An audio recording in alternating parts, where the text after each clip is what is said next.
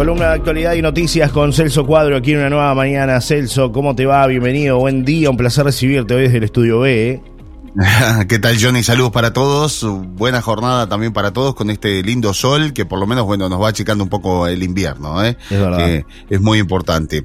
Bueno, eh, una noticia de último momento, por lo menos la, estamos manejando a esta hora. El fiscal, eh, un fiscal de Montevideo acaba de pedir el embargo a Raúl Sendic por no pagar una multa impuesta por la justicia.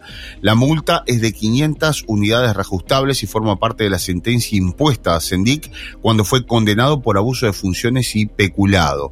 Un fiscal de aduanas y Hacienda pidió a la justicia civil el embargo genérico del ex presidente de la del ex vicepresidente de la República, Raúl Sendique, por no pagar la multa de 500 unidades reajustables que hace un año le impuso la justicia penal al momento de condenarlo por abuso de funciones y peculado.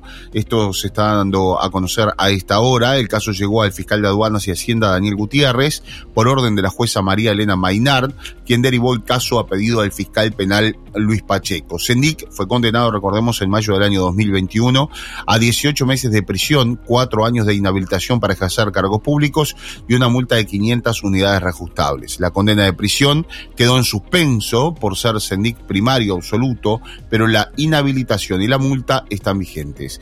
La solicitud del embargo de Sendic llegó al juzgado civil de Darwin Rampoldi, quien analiza ahora los elementos formales para resolver si procede con la medida. Al día de hoy, con la cotización actual de la unidad reajustable, la multa impaga de CENIC asciende a 722.195 pesos. Los delitos cometidos por CENIC, según la justicia, fueron cometidos cuando presidió ANCAP. Bien. Así que bueno, esta es la noticia de, la jornada, sin lugar a dudas, eh, que tiene que ver con el ex vicepresidente de la República. Eh, te escucho, bueno, con otros temas. En otros temas, exactamente. Cayó finalmente la pareja de estafadores que hacía maniobras tanto en el departamento de Maldonado como en Rocha y Canelones. Nosotros lo habíamos contado acá, algunos eh, empresarios nos habían dado cuenta de la situación que les había tocado vivir. La modalidad consistía en hacer compras mediante una red social y enviaban un comprobante de transferencia bancaria al teléfono del comercio. Posteriormente concurrían hasta el local a retirar los productos adquiridos y los responsables de los negocios se percataban horas después de que el dinero nunca les había sido depositado. La policía logró identificar a los responsables. Se trata de Gonzalo Daniel Fernández Ordóñez de 34 años, y una mujer de iniciales MNSC. Esto, las iniciales porque no, no tiene antecedentes penales, ¿no? Esta mujer de 37 años. Este tipo de estafas también se habían realizado en Canelones, Rocha y Maldonado. El domingo pasado, por ejemplo, fueron localizados y fueron detenidos en Maldonado, viajando en un auto junto a una pareja, eh, permaneciendo los cuatro detenidos a disposición de la Fiscalía de Tercer Turno. Luego la pareja ajena a los ilícitos fue liberada.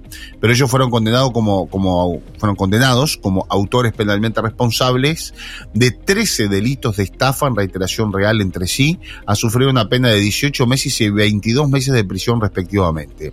Respecto a la condena de MNSC, será sustituida por un régimen de libertad a prueba que se cumplirá de la siguiente manera. Los primeros nueve meses deberá cumplir arresto domiciliario total, los siguientes nueve meses deberá observar arresto domiciliario nocturno, asimismo se dispuso fijar un lugar determinado de residencia, someterse a la orientación y vigilancia del OSLA, presentarse una vez por semana a la seccional correspondiente a su domicilio y presentar servicios comunitarios una vez por semana, dos horas diarias. Cabe agregar que a Fernández, eh, que cuenta con antecedentes por el delito de simulación de delito y estafa en el año 2018. Este sí va a la cárcel. Su eh, compañera de 37 años, bueno, eh, le sustituyen la prisión preventiva por un régimen de libertad a prueba. Esto es lo que da cuenta a esta hora eh, un comunicado de la jefatura de policía de Maldonado, porque finalmente fue aquí en Maldonado donde los atraparon, ¿no? Eh, recordemos que habían hecho un, raid por, por diferentes comercios, eh, comercios chicos, en balnearios como La Esmeralda, Punta del Diablo, eh, buscaban bolichitos este, a los cuales realmente les hicieron un saqueo, Johnny. Fue tremendo, eh, porque además, imagínate un, un, comercio chico que le, le lleven mucha mercadería, como en, algún caso denunciado, 20, 30 mil pesos en mercadería, realmente los dejaban devastados, ¿no? Sí, yo o sea que el daño que provocaron fue tremendo, ¿no? Yo te contaba, Celso, lo que pasó acá, ¿no? En, en, un local comercial de la zona de la Chaña, donde estas personas intentaron maniobrar y, bueno, este, estafar, ¿no? A, este comercio. Eh, felizmente los comerciantes se percataron de la situación y, evitaron ¿no? que los estafaran, pero estuvieron muy cerca ¿no? de, sufrir una, una, estafa, ¿no? Sí, había, eh, además, imagínate, o sea, evidentemente que en algún momento los iban a atrapar. Fíjate que ellos ponían ponían la cara, es decir, iban y se hacían, levantaban ellos mismos la mercadería, ¿no? Entonces, eh, con lo cual en algún momento los iban a atrapar, había filmaciones incluso de ellos, del vehículo en el que se trasladaban, y finalmente cayeron aquí en, en Maldonado. Pero lograron hacer 13 estafas que realmente complican y mucho a, propietarios de, locales comerciales, ¿no? Pequeños como los que utilizaban ellos, no grandes superficies para hacer este tipo de estafas, porque justamente utilizaban aquello de que el pequeño comerciante decía, bueno, tengo una buena venta, logré una buena venta, le hacían el cuento del tío, que bueno, se iban a instalar, iban a estar unos días en ese balneario, en ese lugar, y que precisaban hacer de una, de una sola vez un gran surtido. Y es ahí que utilizaban este artilugio de depositar el viernes en un banco este, que no fuera de los más comunes, y bueno, como se sabe que esa este, el ingreso de ese dinero va a llegar el lunes, recién, ya para cuando habían levantado la mercadería y cuando el comerciante iba a mirar la cuenta a ver si le había ingresado el lunes, no le había ingresado nunca el dinero ni nunca le había llegado. Y la transferencia era trucha, ¿no? Evidentemente escaneaban algún tipo de, de documento y enviaban, este, lo truchaban y, y enviaban el, el, comprobante, ¿no? Tremendo esto porque la verdad, este, hasta el momento no se había dado este tipo de, de situaciones de estas características, ¿no? Totalmente, Celso. Eh, felizmente, bueno, entonces los atraparon y ahora va a parar ese raíz delictivo, ¿no? Ese daño que generaron a, comerciantes, fundamentalmente, que son quienes sufrieron estas consecuencias.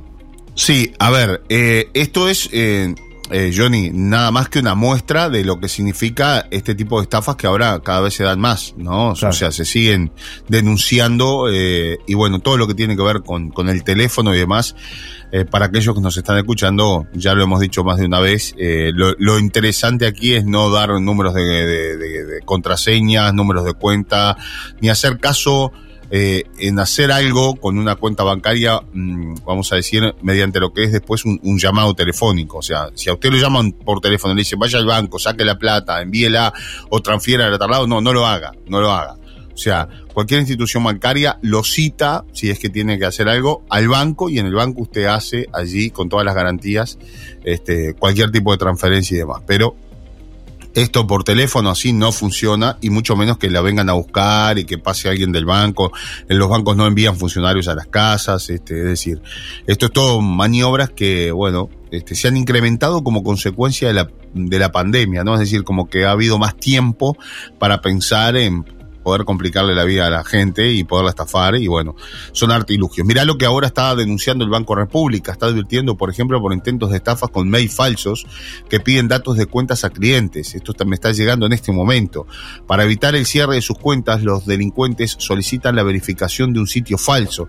Desde el banco recomiendan eliminar comunicaciones sospechosas. Clientes del Banco República denuncian haber sido contactados mediante un correo electrónico para verificar los datos de la cuenta mediante una dirección falsa.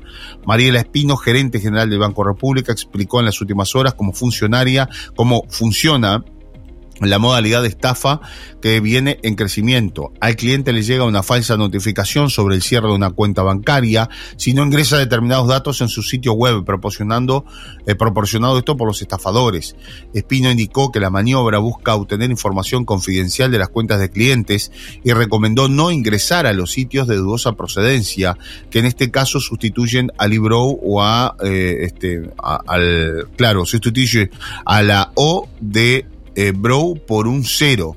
¿No? Para que tengan una, idea, ¿no? O sea, este, el, banco jamás se va a comunicar de esa forma con los clientes y jamás les va a pedir información confidencial como claves, contraseñas de esta forma, ni de ninguna manera, ni teléfono, ni por mail, ni por WhatsApp, aseguró la gerenta de Banco República. Desde el Brow recomiendan eliminar cada solicitud que llegue mediante las distintas vías de comunicación y sostienen que la modalidad del delito financiero cibernético ha crecido en los últimos meses. ¿eh? Realmente este a tener en cuenta, ¿no? Sí. Este, a no revelar datos, claro, a ser muy a no revelar datos, ¿no? A ser muy cautelosos en eso, ¿no? Porque muchas veces se cae Bueno, lo Así. Exactamente. Le llega, le llega, te llega un mail que, que del banco diciendo que tenés que aportar determinada información y ahí lo que te piden es la clave, justamente para que ingreses eh, a, tu sitio y ahí lo que te están haciendo es robándote la clave de tu cuenta.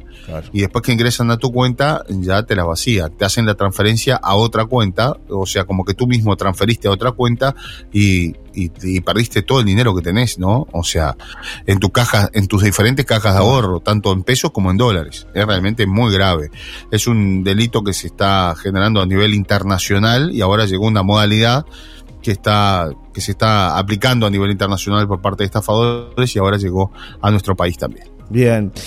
Celso, ¿otros temas del día de hoy o por acá pasa lo más importante de la jornada? Yo creo que por acá pasa lo, lo, más importante. Eh, aquí en Maldonado hay un lío tremendo, Johnny, por el tema eh, de eh, que se había anunciado en algún momento sobre que llegarían inversiones eh, panameñas a Maldonado, incluso también se hablaba de la mm, conexión directa entre Panamá y Punta del Este por parte de una aerolínea, eh, puntualmente la aerolínea Copa, lo que bueno sería a ver, sería muy positivo para este departamento, pero bueno, por allí esto lo anunciaron los ediles, ediles que, estuvieron haciendo una recorrida a nivel este, turístico, eh, y ahora llegó el ministro de, Turismo Tabaré Viera, que estuvo en Punta del Este la mañana de, de, este miércoles y desmintió la concreción de vuelos de Panamá a Punta del Este. No hay ningún compromiso asumido por la empresa, dijo el ministro de Turismo, sin embargo los ediles dicen que se reunieron con el gerente de... Eh, Alguien eh, miente ahí, Celso. Eh, ¿Cómo? Claro, que se reunieron con el gerente de Copa y que el gerente de Copa les había prometido un vuelo directo entre Panamá y Punta del Este. Hay un escándalo acá, este, bueno, lío mediático, estos chusmeríos que, que se generan, eh, que tiene que ver con que este, los panameños vengan o no vengan, ¿no? Este, así que bueno. Por ahí está eh, centrada un poco la, noticia acá en esta Sufrió modificaciones el proyecto Cipriani ya no serán, como dijo por ahí, Antía matracas, ¿no? Dos matracas, como se, se, mencionó. Claro, eh, porque tenía forma de matraca, ¿no? Claro. claro, tenía toda la razón el intendente. Eran dos matracas este, gigantescas que se iban a instalar. Esto porque habían achicado un poco la altura. Ahora vuelve el nuevo proyecto a, la altura. Sí. Eh, fíjate que va a tener 70 pisos la torre principal, ¿no? Las torres más importantes acá de Punta del Este tienen 45 pisos, es la más grande. La torre de la Paloma tiene 14 pisos, imagínate, ¿no? 70 pisos va a ser la torre más grande seguramente del Uruguay. Eh, va, a andar ahí, ahí con, con la torre de, las comunicaciones de, Antel, ¿no? Que, que, es realmente impresionante, es de la más alta del Uruguay.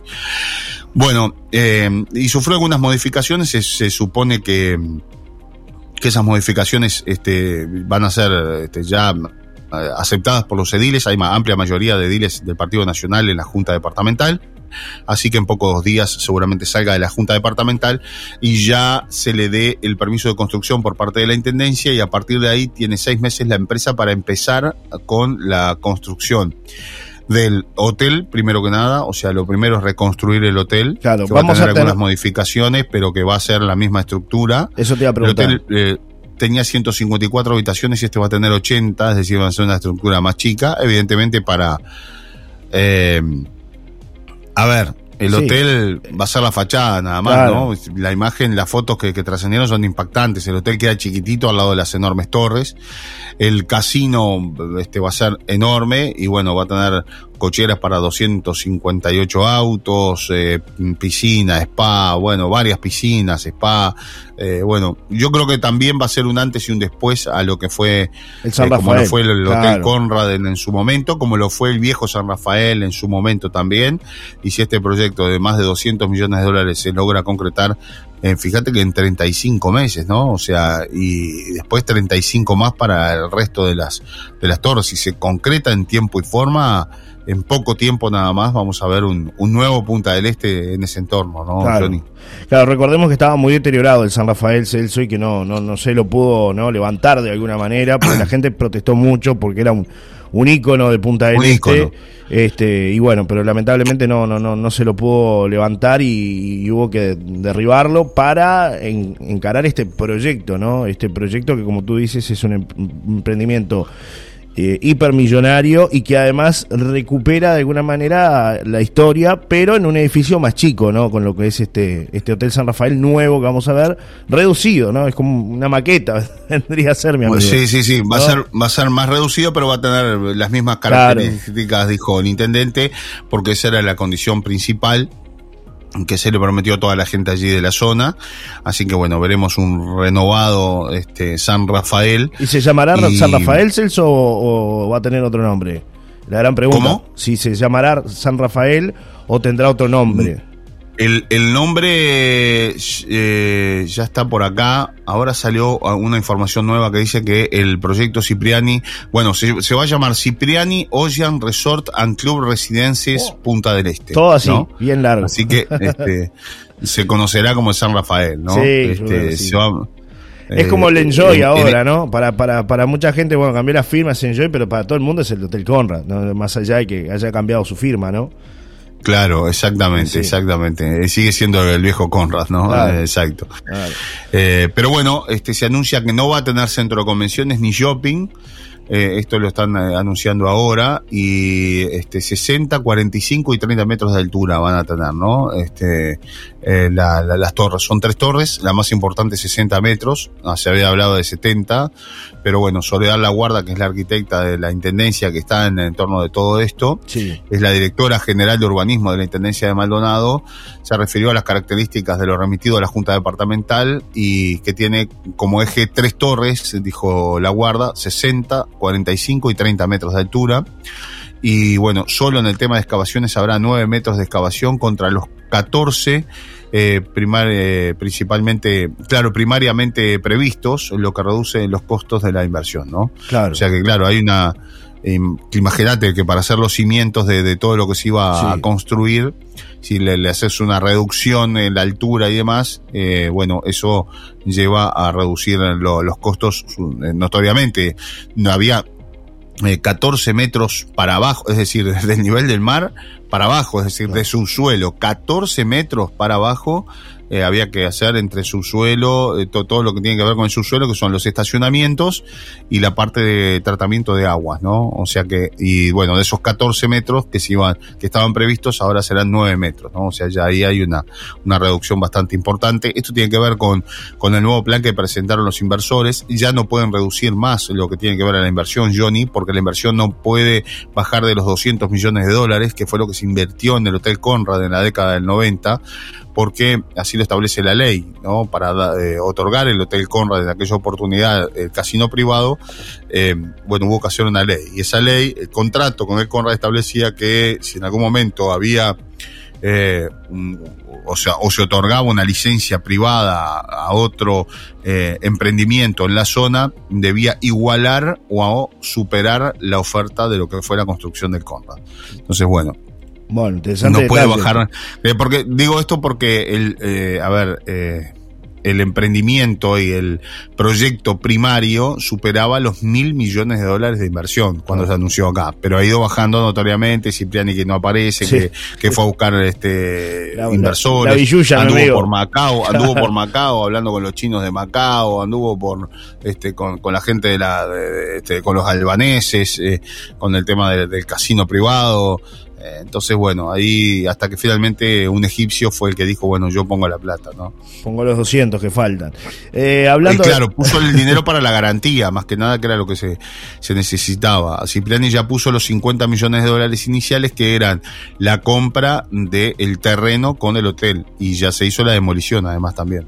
Celso, ¿cuánta, ¿cuánta gente más o menos va a estar empleada en lo que va a ser la fase de construcción? ¿Se sabe algo? Porque eso también genera mucha expectativa aquí en Rocha. Sabemos que, bueno, Maldonado es un punto eh, de trabajo para, para mucha gente, es oportunidad laboral para mucha gente y más cuando se anuncian este tipo de inversiones. Este, ¿Se calcula más o menos cuántos operarios van a trabajar en Las autoridades eh, las autoridades han sido muy cautas, ¿no? En esto no han dicho la cantidad de gente que podría trabajar en la obra.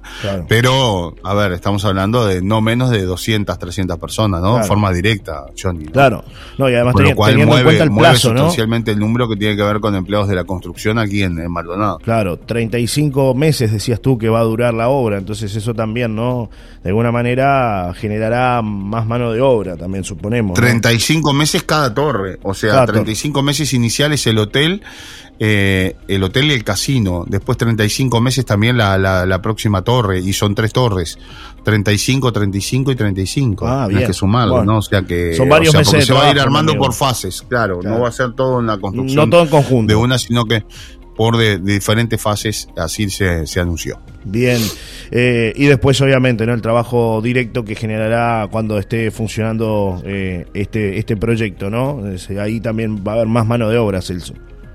Bueno, claro, por supuesto. Imagínate que el Conrad solamente en alta temporada, en buenos veranos, eh, llegó a emplear 2.000 personas, ¿no? Llegó a emplear 2.000 personas, imagínate. Hoy bajaron. O sea, empleo directo genuino que queda después, ¿no? Claro. Más, más, todo lo, más todos los servicios. El que le vende el pan, el que le vende la leche, el que le vende, no sé, todo, ¿no?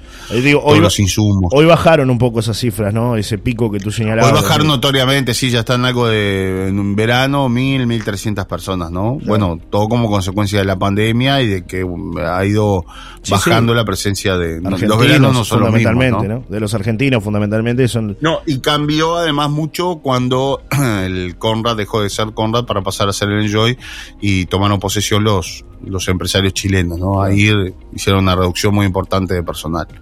Recordemos que el Hotel Conrad pagaba los mejores sueldos de todo el país, ¿no? Claro. Claro, sí. Trabajar allí era realmente este, muy bueno para mucha gente, ¿no? Que Fueron años de bonanza, años de mucha bonanza aquí en Punta del Este, mm, este, bueno, que ahora no es lo mismo. Es verdad. Celso, un abrazo. Nos reencontramos mañana para cerrar la semana, ya con Informativo Sarandí, mañana a partir de las 7 de la mañana. Así que. Mañana a las 7 en punto, Informativo Sarandí. Le damos la bienvenida a todos los nuevos compañeros y, y bueno, este ida y vuelta que vamos a tener con los colegas y compañeros de Informativo Sarandí. Va a ser un placer y ya está todo pronto. Hoy los ingenieros trabajan durante toda la madrugada para que ustedes mañana nos sintonicen a través de por el aire y también por internet, por ejemplo. Así que este, estamos con toda la fuerza, eh, con toda la energía para, para, comenzar esta nueva etapa. Un abrazo, Celso. Hasta mañana. Que, pases bien. ¿eh? Un abrazo, Johnny. Chau, chau. Saludos.